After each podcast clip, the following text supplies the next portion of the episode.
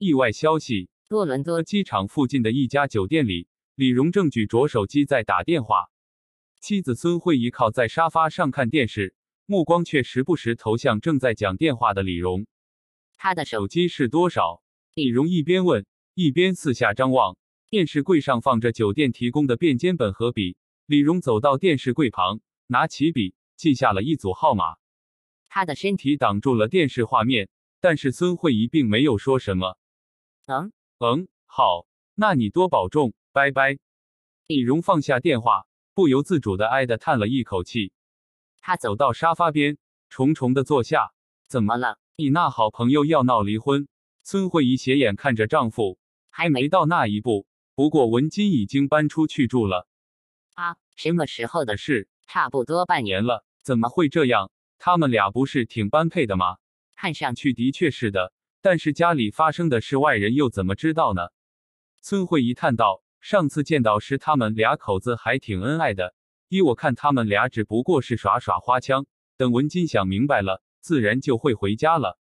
上次见到时，你自己都数不清是多少年前的事了吧？”李荣说完，陷入了沉默。孙慧仪也没有说话。房间里飘荡着从桌上的蓝牙便携音箱里传出的歌声。再给我两分钟，让我把鸡一切成饼，便用花蜡腌内。你转电话来，教我怎么煎的。记得你叫我放辣吧，记得你叫我放辣吧。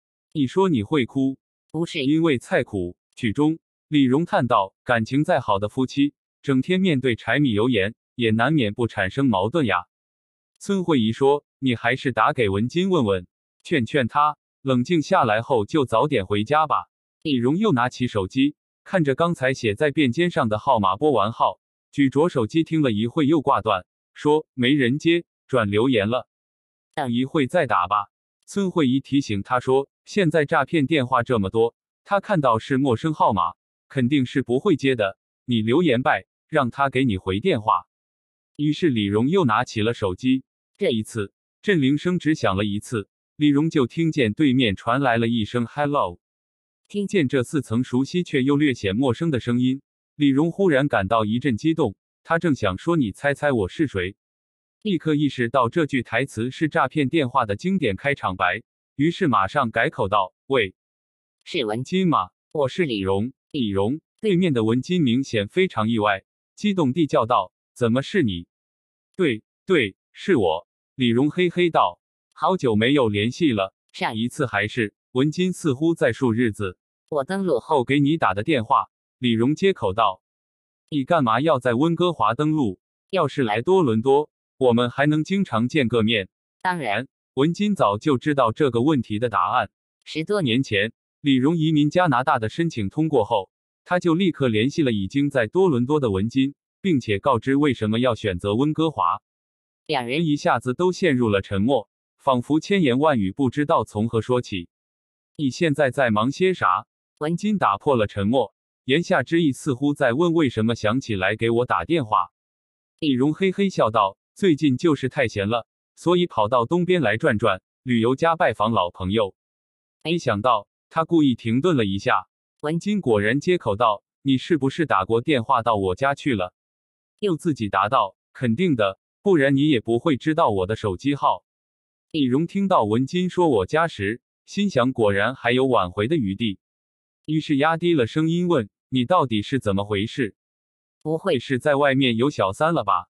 文金在电话另一头爆发出一阵大笑：“小伙子，哈哈哈。你真是饱汉不知饿汉饥啊！嗯，用词不恰当，应该是嗯，想不出合适的词。反正你们做老总的是不会理解我们这些码农的，还小三呢，哪有机会，哪有有能力？”你容易听文金说出“小伙子”三个字，会心地笑了。小伙子是当年他们班上的男生兴起的称谓，取代了交谈中所有需要用到姓名、外号或称呼的地方。李荣的脑海中不禁浮现出学生时代的文金的笑脸，他说话也随便起来。那你小子在搞哪科？好好的日子不好好的过。文金在电话那头沉默良久，以至于李荣以为电话断了，正要说喂，忽然听到文金问：“你有没有过一种无力感？嗯，什么意思？无论是工作、生活，还是衣食住行都不如意，你越努力去改变，结果越是大相径庭。李荣不知道怎么回答，想了想，说：“什么时候出来见个面吧？”明天，明天中午。他抬眼看着孙慧仪，孙慧仪点点头。李荣挂断电话，苦笑着说：“依我看，他可能是提前进入更年期了。”孙慧仪说：“明天我就自由活动，不去了，省得你们聊不开。你好好劝劝他。”李荣盯着电视发呆，直到孙慧仪把手掌伸到他面前挥了几下，他才回过神来。汪劝是没有用的，要采取点措施。李荣喃喃道：“你又在想什么阴谋诡计？不是诡计是高科技。”说着，李荣又拿起了电话。